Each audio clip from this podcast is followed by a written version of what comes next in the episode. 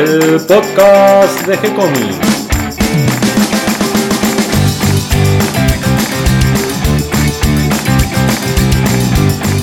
Muy bienvenidos a un nuevo episodio de G-Comics, el podcast donde hablamos de todas las técnicas necesarias para realizar un cómic, cómo dibujar un manga y todo el conocimiento requerido para dibujar esa historieta que tenemos dando vuelta en la cabeza. Mi nombre es Gonzalo García y mi intención y la de todos los que hacemos G-Comics es colaborar con aquellos que estén interesados en avanzar, en progresar, en mejorar en su formación como dibujante de cómics. Y completando esta semana, viernes y preparándonos para el fin de semana, voy a encontrarme del otro lado de la línea con Catalina García. ¿Dónde andás, Cata? Hola Gonzalo, estoy acá, tengo un fin de largo que va a ser un poco intenso, porque el jue desde el jueves estoy en la Crack Bam Boom haciendo entrevistas, viniendo a conocer nuevos dibujantes, haciendo contactos y bueno, conociendo dibujantes, que es lo que más me interesa, dibujantes y dibujantas. Y hoy dejaste preparado un tema muy interesante, la primera entrevista que realizaste vos solita, en este caso a Horacio Lalia. Sí, sin toda esa informalidad que tuve en la Comic Con y en los otros eventos en los cuales entrevisté. Entonces se me hizo un poquito difícil, estaba un poco nerviosa, la verdad. Bueno, además la figura de Horacio Lalia, gran maestro de la historieta, un experto en el manejo de blancos y negros, en la creación de climas, pero queríamos sacarle un poquito de, de, esa temática y tratamos de llevar la charla y las preguntas por otro lado. Pero bueno, vamos a dejar esa intriga para ahora, en unos minutos, escuchar esta entrevista que realizaste a Horacio Lalia.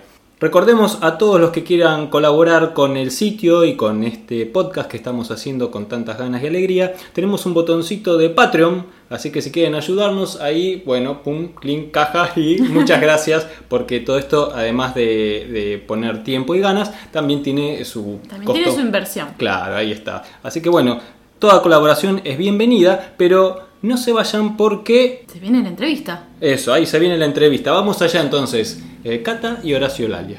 Hola. Hola, Horacio. Hola, capitán. ¿Qué decís? Bien, todo bien. ¿Cómo, ¿Cómo estuvo el viaje? Todos tus viajes que tuviste. Bien, bien, por suerte bien. No me tocó muy buen tiempo allá, pero en general todo bien. Oh, qué lástima. Estuvo lindo, estuvo lindo, es decir, eh, hubo una presentación de una revista y todo que fue un poco casual, ¿viste? Porque realmente no sabía. Eh, me llegó la, la información dos días antes de viajar y yo justo viajaba ese fin de semana para allá, así que sí, estuvo muy Ah, estuvo se dio justo entonces. Sí, se dio justo, justamente porque el el 29, el sábado 29 se hizo la, la presentación y yo lo recibí el martes anterior y yo viajaba el jueves, así que vino justo. Ah, qué bueno. Eh, estamos acá en G-Comics con Horacio Lalia, quien fue mi, mi profesor durante el seminario que se dio en Moreno, en la librería Lipibropos. ¿Cómo estás, Hora? Bien, por suerte bien, lindo, te estuvo lindo el, el, este, el trabajo que se hizo. Sé que los chicos cumplieron, vos cumpliste, me debes algunas cosas, pero bueno, en fin, bien, bien. Sí, la verdad lo que aprendí con la tinta y con la composición de la historia fue un montón y fue muy intensivo, la verdad. Me faltó una clase más, me parece, para, para poder llegar a tiempo. Sí, sí, pero lo que pasa, viste, que siempre esas cosas son un poco cortas, no, no, es decir, es, es para armar algo en, en un tiempo bastante reducido, pero bueno, eh, se hace lo que se puede. Y los chicos, la verdad que lo hicieron. Así Sí, llegamos bien, todos bien. bastante bien. Sí, sí, sí, yo la verdad que estoy muy contento con, con lo que rindieron, por eso les agradecimos. Sí, y hace poquito también diste una masterclass, ¿no? ¿Cómo fue la experiencia dando todavía más concentrado todo en una sola clase? Claro, eso fue en Rosario. Eh, sí, sí, lo hicimos ahora hace unos días. Está bien, eso fue también un problema porque empezó a las 2 de la tarde y terminó a las a las nueve, a las ocho y media, hasta que las 9. Ah, no fue solamente intensivo. yo, porque fuimos tres prácticamente. Primero estuvo Hawk, después estuvo Mallea y después estuve yo. Así que los muchachos venían bastante baqueteados, pero la verdad que respondieron bien. Sí, era armar, era armar una, una pequeña página de cuatro o cinco cuadros porque lógicamente era, teníamos un tiempo de dos horas, así que no era mucho lo que había que recorrer. Se estiró a dos horas y media, pero bien, bien, la verdad que respondieron, pese al cansancio, respondieron muy bien también. Qué bueno. Y mm, ya que estás dando todas estas clases, que estuviste con, con, estos seminarios y además das clases en tu casa también, ¿vos qué conocimientos buscas transmitir como profesora a tus alumnos? Bueno, yo lo que estoy tratando de darles en general, eh, de acuerdo al proyecto que yo tengo de trabajo, es una, una base, viste, de, del aprendizaje de, cómo se realiza historieta, este, en cuanto no solamente a dibujo, sino en cuanto a la interpretación y buscando la, la posibilidad después ya más adelante, porque el curso dura tres años con opción a un cuarto año, en el cual se repasa, hay algunos cuatro o cinco ítems más de los que hubo en, en los primeros tres años, generalmente en el primero y en el segundo es donde hay más y en el tercero también. En el cuarto son cuatro o cinco ítems y después es un repaso de lo que pueden estar flojos, como para definitivamente prepararlos como para que ellos después ya van preparando su carpeta y puedan eh, empezar a trabajar eh, eh, profesionalmente. Por supuesto que hay que seguir trabajando, pero en general es una base que yo intento darles como para que ellos puedan arrancar. entonces en cuatro o cinco años ya tendrían que estar preparados para poder dedicarse profesionalmente. Sí, en general lo que sucede es que yo doy siempre un certificado, que el certificado siempre es relativo. Lo que pasa que cuando lo doy es porque se cumplió todo el ciclo, en general, y todos no lo tienen. Yo calculo que debo haber tenido 250 alumnos aproximadamente y no sé si lo tienen 10. ¿viste? 10 ah, o 12 más o menos. Ninguno llegó a cumplir todo ese tiempo. Claro, lo que sucede es que por ahí dejan o vuelven, ¿viste? Y lo van terminando. Ahora, cuando terminan el ciclo, yo les voy dando el certificado. Pero son pocos los que han tenido ese certificado. No por la, por la, por la, falta de capacidad, ni mucho menos, sino que no, no hicieron todo el, trayecto, ¿viste? Que yo quiero que den para poder dar el certificado, que me parece justo porque es los que han cumplido con todo, ¿viste?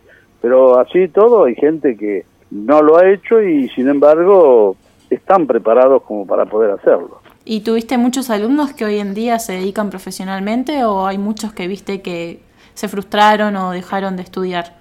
Sí, sí, calcularle que siempre eso es un, un 10, un 7%, ¿viste? Yo calculo que en este momento trabajando debe haber 10 o 12, bien. Y tres o cuatro más ya están más o menos encarrilados. Hagamos un grupo de, no te puedo dar un número, pero 15, 16 y ya es un porcentaje que dentro de los 200 y pico de alumnos es lo que normalmente suele, porque imagínate que no todos, eh, no todos salen y después se dedican y, pueden trabajar de esto. Es, es bastante difícil, ¿no? es complejo. Claro. Y tengo un recuerdo de que cuando íbamos volviendo del seminario en el tren, que me contaste que vos estás trabajando con tu nieto. Sí. ¿Y cómo es trabajar con, con un asistente? Y además familiar, ¿no? Bueno, yo lo he hecho eh, con ayudante, lo he hecho lo he hecho en algún tiempo. Mira, yo tuve ayudantes desde el 86 aproximadamente hasta el 92. Después tuve un par de ayudantes, tres chicos, de los cuales eh, uno lamentablemente con capacidades, viste, pero que por el papá, que era pintor, se lo quería llevar a trabajar con él, no siguió ese chico, tenía buenas eh, posibilidades Después este, los otros eh, ya estuvieron trabajando y están trabajando. Son, si uno lamentablemente falleció, eh, viste que falleció muy joven eh, y ya estaba evidentemente muy encumbrado y lamentablemente falleció. Y el otro, Gómez, es el, el cordobés, que estuvo bastante tiempo conmigo también, y es un gran dibujante. Y el otro, lamentablemente, este, falleció hace un tiempo, hace tres años aproximadamente, Taborda. Sí. No sé si lo conociste o por lo menos lo escuchaste nombrar. De nombre, de nombre, si no lo Walter Taborda, sí, sí, sí, fue el que más tiempo estuvo conmigo. ¿Y cómo te dividías el trabajo con ellos? No, no, simplemente yo armaba la, estructuraba la página y ya ellos estaban, hacían algunos, alguna parte de fondos, eh, en general a lápiz, algunos entintaban algunas cosas, sobre todo Taborda, y Gómez también, pero eh, yo hacía el trabajo después, en general, pasaba las figuras y daba los negros y hacía la terminación. Después ellos borraban, lo limpiaban, recuadraban, todo ese tipo de trabajo, que generalmente es lo que es un ayudante. Claro. Eh, en la época mía, aparte, se posaba y que yo también algunas cosas posaba, pero eh, cuando yo fui ayudante de Sopio, de Breche sobre todo, eh, se posaba mucho y se hacía archivo. Después ya me tocó a mí hacer mis primeros tiempos de archivo, pero después ya muchos libros y todo ya no necesitaba de archivo. Ya el archivo antes era recortar y pegar figuritas, era tremendo, ¿viste? No existía, claro, eh, imagínate, no existía la web eh, para información y nada, había que sacar de revistas, de diarios y pegar y armar carpetas. Claro, sí, y archivar todo eso por- porque si no, si lo perdías, Y claro, imagínate que eso era documentación, ¿viste? Y la documentación se, se manejaba de esa manera, no, no había otra. Después empezaron a salir libros de todo tipo de cosas y ya este, los archivos son completamente distintos. Ya no tienen nada que andar pegoteando cosas y recortando figuritas. Se pueden comprar libros y ya con esos libros se arma un buen archivo. Claro, y hoy en día con la internet es mucho más fácil todavía. Claro, además averiguar en internet o bajar cosas es mucho más fácil, no, no, ya tenés de todo. Y vos también trabajaste como ayudante de un dibujante, ¿no? de dos dibujantes. Yo empecé con, eh, con Eugenio Sopi y después estuve con Alberto Brecha, es decir, estuve con los dos.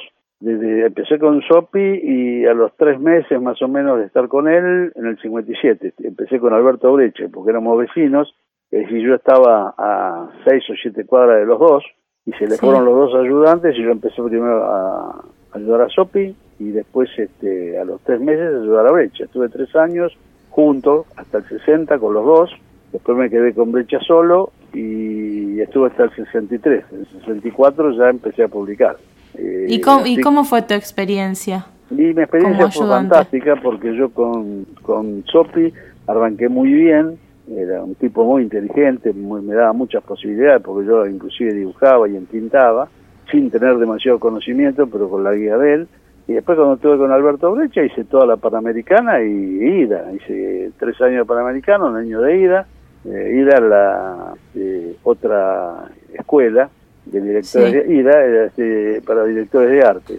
Y mm, bien porque trabajaba al lado de ellos todos los días y todo lo que ellos o sobre todo este, Brecha me- nos enseñaba lo teníamos ahí. Lo teníamos que practicar en casa pero yo prácticamente estaba al lado de él todos los días viendo lo que él enseñaba así que en ese momento ya eh, te podés imaginar que era un, un adelanto tremendo ver las cosas que él que ellos comentaban y verlos trabajar a ellos entonces ya era mucho más sencillo el, el traspaso del conocimiento viste Sí, además el privilegio, ¿no? Sí, por supuesto, lógico. Yo te digo que fui un chico muy eh, con mucha suerte, porque imagínate, esto fue en, en mi barrio, acá en Ramos Mejía, por intermedio de un amigo que el papá tenía un almacén y la señora de Sopi compraba.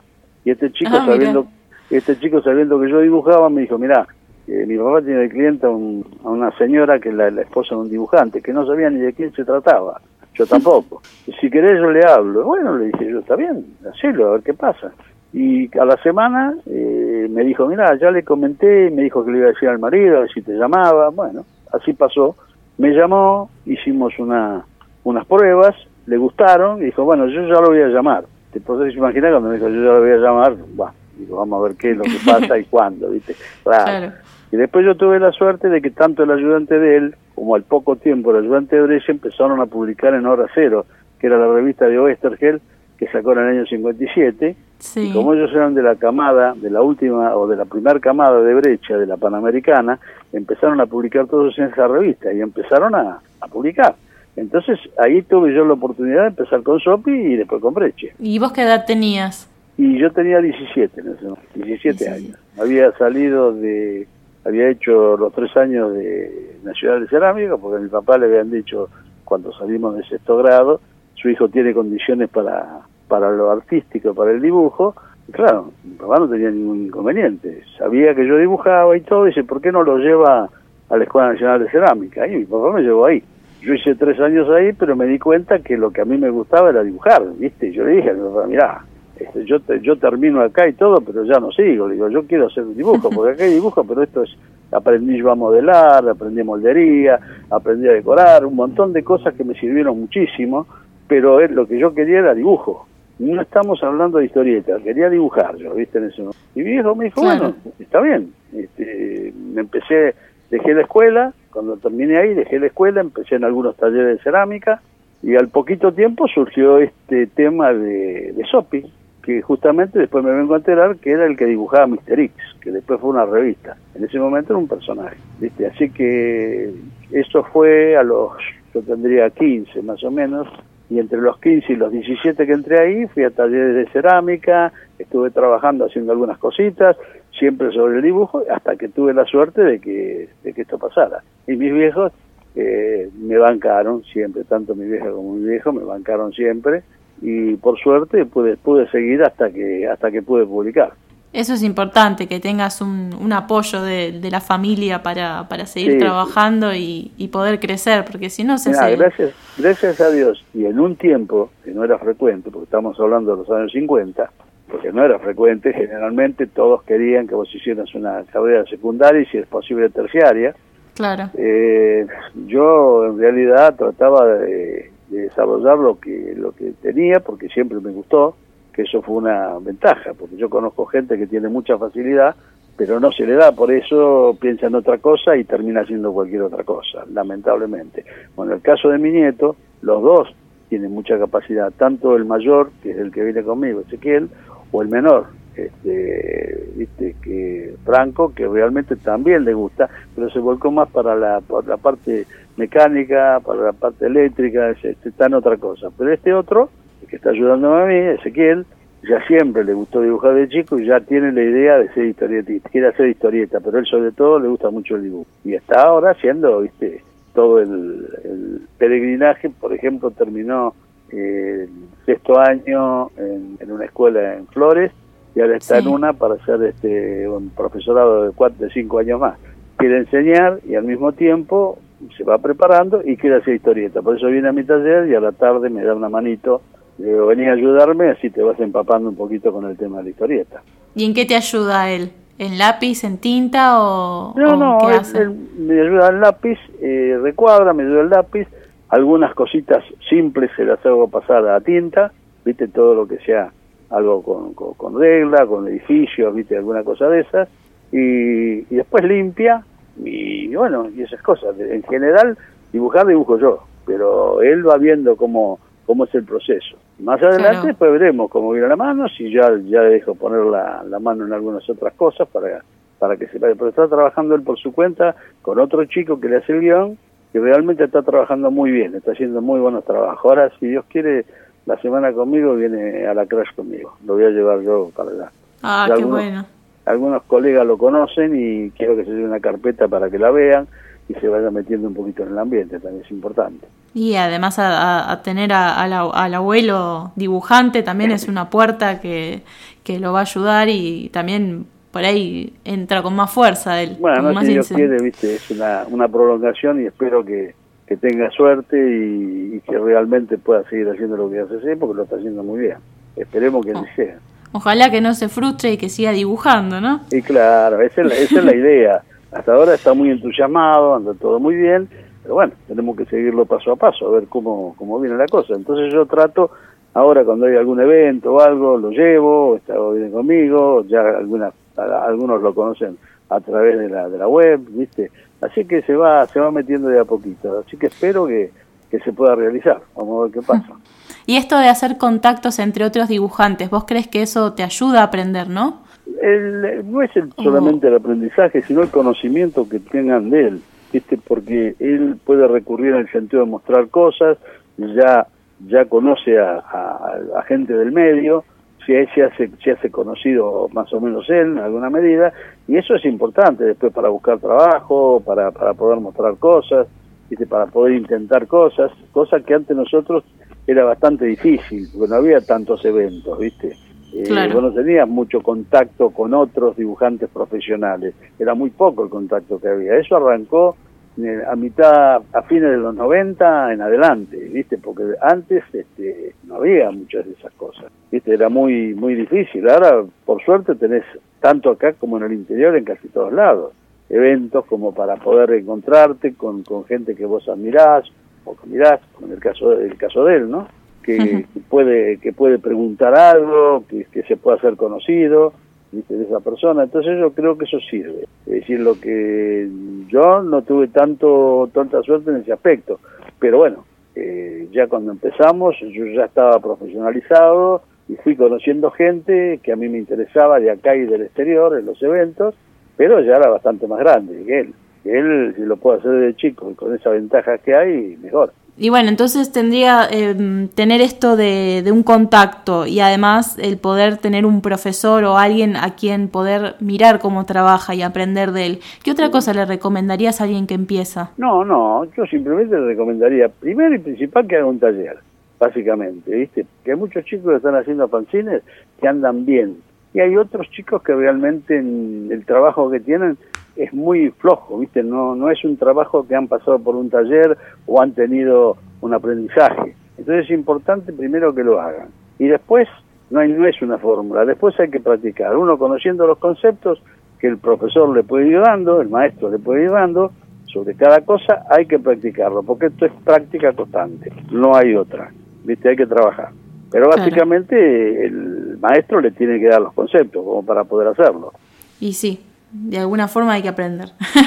No, y, bueno, y te digo que esto lo, lo, lo, digo yo por conocimiento de tener, imagínate, del 93 que yo tengo el, más de 20, más de casi 30 años que yo tengo el taller y cómo han salido y yo eh, cuando viene un chico que tiene mucho talento yo lo que me interesa que que continúe, ¿viste? Porque por ahí se, no se frustran, pero empiezan a pensar en otras cosas, no les lleva mucho la punta a la facilidad que tienen me ha pasado con varios que yo pensé que podían tener cosas y ahora están haciendo otras cosas que no tienen nada que ver. Yo confío mucho más en ese que le pone pasión, en ese que trabaja, que por ahí no es un tipo dotado, grande, pero va, este, trabaja, viste, todo lo que vos le vas marcando, él lo va haciendo, va practicando, confío más en esa gente y creo que son los que están en realidad trabajando, que son los que están, eh, ahora ya son, se han profesionalizado.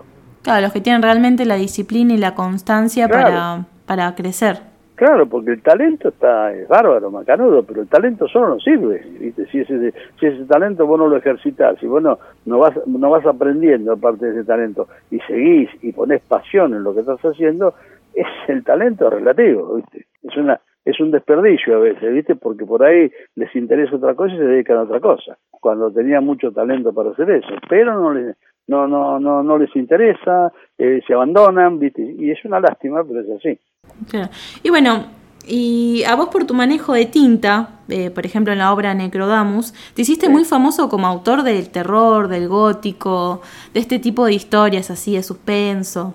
¿Vos cómo te sentís con el género? ¿Te sentís cómodo? ¿Te gusta trabajar en eso o te preferirías trabajar en, en más géneros? No, no, mira, yo como trabajar, trabajado gracias a Dios en todos los géneros, menos en el romántico que generalmente no hice muy poco y generalmente no es un no es un no es este un, tema que me guste demasiado, pero he hecho de todo, cabo, guerra, eh, ciencia ficción, fantasía, que he hecho un poco de todo.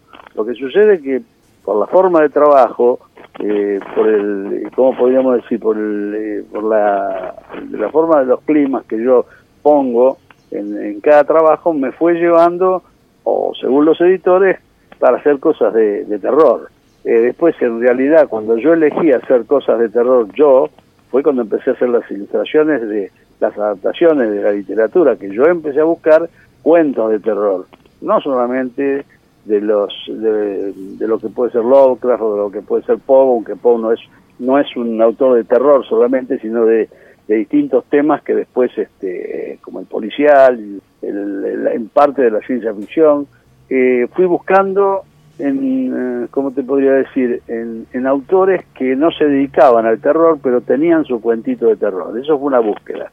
Ahí yo empecé a elegir el terror pero por, por este, ¿cómo te podría decir? Por decisión propia. Claro, ¿y vos buscaste porque te gustaba la historia o porque te sentías cómodo dibujando no, no, no, ese tipo de género? Después yo me sentí cómodo dibujando, ya aplicando eh, mi, trabajo de, ¿cómo te podría decir? De, de hacer eh, elaborado y todo, buscar el terror, pero ya en esa época empecé a buscar el terror, que fue más o menos en el 88, 87, 88, ya venía haciendo algunas cosas para Italia que tenían estaban emparentadas con el terror desde principios de los 80, ¿ya viste?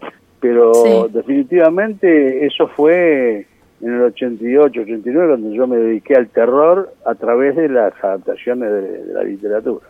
Me da mucha curiosidad, ¿qué historia romántica hiciste? Mira, hice pruebas de historia romántica para Estados Unidos allá por fines de los 60, principios de los 70. Eran más que nada pruebas de para Estados Unidos. Eh, debo haber hecho un par de, cosas, pero realmente ni me acuerdo qué es lo que hice, porque realmente no, no eran eh, cosas de la literatura, eran guiones, pero eran guiones para, para hacer este, historias eh, de ese tipo. Y yo no me sentía demasiado cómodo, las hice porque me interesó en ese momento, yo volvía un poco a la historieta, porque había dejado por, por un par de años, viste, porque me puse un negocio y todo, y empecé a hacer eso para, para la vuelta, pero no no no estaba muy muy convencido de eso. Es lo, poquito que hice, que en definitiva no anduvo mal, pero tampoco después me, dediqué prácticamente a, otro, a otros temas de, de, historieta, que fueron saliendo policiales, ese tipo de cosas, y lo que hice no me acuerdo, Cata, te digo sinceramente, no no tengo, ah, no, tengo ni idea de qué era. Eran guiones, ¿eh? no eran adaptaciones eran guiones de historieta. Me cuesta imaginar tu estilo dentro de una historia romántica que no se transforme en un drama, ¿viste?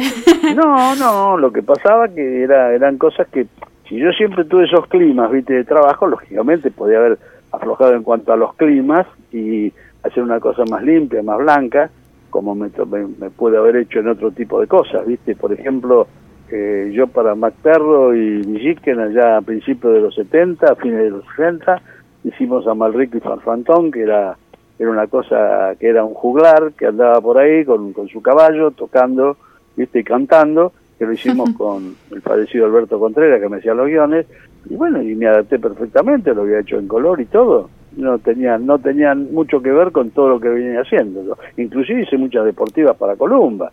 Durante los años 67 al 70 debo haber hecho, no sé, una cantidad de... Tenía un, un señor adentro de Columba que conocía que yo jugaba al fútbol y todo y me daba todas las deportivas, ¿viste? Para que yo hiciera. Así que había hecho deportivas. Y ahí te puedes imaginar que el clima es relativo. es una historia deportiva. Sí, es cierto. No, no, dudo que, que, no te puedas adaptar, pero me cuesta imaginar ahora con tu género tan asentado en tus historias y tus dibujos que, que nada, al tratar de imaginármelo me cuesta un poco. Claro, pero eh, escuchame, estamos hablando de muchos años. Imagínate que yo todavía, en esa época, estaba formado, pues yo arranqué en el 64, pero de cualquier manera estamos llegando al 70, en el 69 yo tenía 4 o 5 años de, profesional, me estaba armando y recién cuando entré en récord en el año 73, fines del 72, principios del 73, hasta que llegué en el Ramos al 75, que ahí sí ya estaba un poco más armado, más formado, y ya bueno ya ya tenía esa impronta viste de, de, trabajo. Entonces ya era distinto. Lo que yo te estoy contando fue anterior fue a, fines de los 60 todavía me estaba me estaba armando inclusive hasta en mi estilo. Y otra pregunta. Nosotros fuimos a la entrega de premios de banda dibujada y vimos que por ejemplo eh, estaban nominados historias de Kiki Alcatena. Eh, ¿Vos trabajaste alguna vez para un público más infantil? No, en cosas infantiles no. No, no, no, no he trabajado. Hiciste esas de Villiquen que dijiste. Claro, eso de Villiquen sí, porque inclusive adapté, viste, eh, Los Piratas del Caribe, no, perdón, no, Piratas del Caribe, la, estas historias de más o menos juveniles de piratas, este, hice varias cosas de esas, pero para chicos directamente no, nunca trabajé. Ah, está bien. Eh, y actualmente, ¿en qué estás trabajando? ¿Y tenés algún proyecto? Sé que estabas, eh, estaban haciendo con dos editores las, las adaptaciones en, en este nuevo formato que eran, de un lado tenías una historia y lo dabas vuelta y tenías otra historia. Sí, eso lo editó este, el, el, anteaño pasado ellos y ahora editó otra vez el POW, es decir, la segunda reedición de POW, que ya está en la calle, ya está, ya está trabajando y tiene que ser dos reediciones de Lovecraft, que lo va a hacer en dos libros, porque es todos los, tres álbumes que salieron en Francia y los que salieron acá, y ah, son cuatro cinco y cuatro o cinco historias más que están inéditas. Así que es muy posible que la vaya mezclando y salgan dos álbumes. Uno, ya yo vi la tapa, pero no sé si está en la calle, pero ya tendría que estar, el primero de Lovecraft. El que está en la calle es el de Poe El primero de Lovecraft tiene que salir en este tiempo antes de fin de año y el otro saldrá a principios del año que viene, viste, más o menos, calculo yo. Ah, Pero- bueno, vamos a estar atentos. Pero bueno, este, no, no, proyectos sí, hay varios. Estoy haciendo uno con Moraín, estoy haciendo otro con Colin, estoy haciendo otro con Gustavo Jim, eh, y ahora estoy trabajando también con Balcarce y con Santulo, ¿viste? Con Rodolfo Santulo, el uruguayo, así que con el que hicimos el, el último álbum de El Escapista. Sí, Bueno, pero no ya. paras entonces. No, no, por suerte, gracias a Dios, el trabajo hay bastante, hay otros proyectos también que están caminando lindos, que vamos a hacer en el futuro, vamos a ver si puede ser para televisión o algo de eso, pero trabajo hay mucho, por suerte, viste, andamos muy bien. Es decir, yo diría que casi demasiado, y tengo varias cosas en, viste, guardadas en carpeta y pidiéndole disculpas a algunos autores que queremos hacer algo juntos, pero que yo ya no, viste, no, no, no tengo capacidad porque quiero cumplir, viste, es un tema. Así que Bueno, lo, tenés lo- manos, más manos para dibujar. lo tengo frisado. Está bien, Sí. bueno, gracias por, por el tiempo para, para darnos la entrevista y, y por charlar un ratito conmigo. Bueno, por favor, es un gusto, Catita. Es decir, cualquier cosa, después cuando lo tengas, avísame. Sí, sí, obvio. eh, estamos preparando, porque yo también voy a la crack. ¿Está bien? Y Ah, bueno, tenemos- entonces nos vemos allá, entonces. Sí, obviamente, nos vamos a cruzar. Te voy a llevar unos mates. No, me parece bárbaro, porque eso hace Y- falta siempre, ¿viste? Sí, siempre, siempre. Yo no tengo tuve que- stand, voy a estar seguramente en el, en el de algunos amigos. Y el año pasado me dijeron que fueron como 50.000 personas. Claro, y el año que viene con la décima posiblemente tiren la casa por la ventana, van a saber lo que van a hacer, vamos a ver qué va. Olvídate. ya voy a empezar a ahorrar para la del año que viene. Está bien, me parece bárbaro. Bueno, así que nos vamos a ver ahí en... Si Dios quiere, ¿qué tal? Bueno, ahora ya te dejo así, seguís con lo tuyo. Y gracias nuevamente por, No, gracias a vos por el tiempo. Me gustó mucho, estuvo linda. Te mando un beso. Otra gracias, para ¿eh? vos. Chao, chao, que sigas bien. Y hasta aquí llega el episodio de hoy. Espero que toda esta información les resulte útil e interesante y escuchar la charla con Horacio Lalia les haya gustado tanto como me gustó a mí. Cata, creo que hiciste un buen trabajo. ¿Todavía seguís ahí en Rosario? Sí, sí, no me voy hasta el domingo. Voy a estar los cuatro días acá, adentro, re- revisando todos los eventos, todo el cronograma. Voy a participar de todo lo que pueda. Y trae muchas entrevistas e información para compartir en las próximas semanas. y cómics. Así que bueno, el martes que viene con el nuevo podcast que vamos a tener, vamos a traer un libro nuevo para compartirles, que hace un montón que no traemos libros para estudiar, para aprender de la técnica del dibujo, de color y libros muy modernos del siglo XIX, XX. Te libero, Cata, entonces te dejo tranquila ahí en el movimiento de Rosario con la crack bam boom, no confundir con la pim pum pam. Así que bueno, nos vemos a la vuelta y mientras nosotros podemos recorrer el sitio web de gcomics.online donde vamos a encontrar manga, cómic, historietas, también videos y eh, eventos y noticias de las próximas cosas que se vienen. Eh, acompáñennos, difúndanos, recomiéndennos, les vamos a agradecer siempre a todos ustedes su colaboración y si tienen Y alguna sugerencia, idea, alguna propuesta, escríbanos. eh, van a encontrar el mail en la pestaña de contacto de nuestro sitio web de gcomics.online y si no, directamente lo hacen desde nuestra página en Facebook. Les vamos a responder siempre con alegría y continuaremos publicando nuevos episodios. Gracias y hasta la próxima.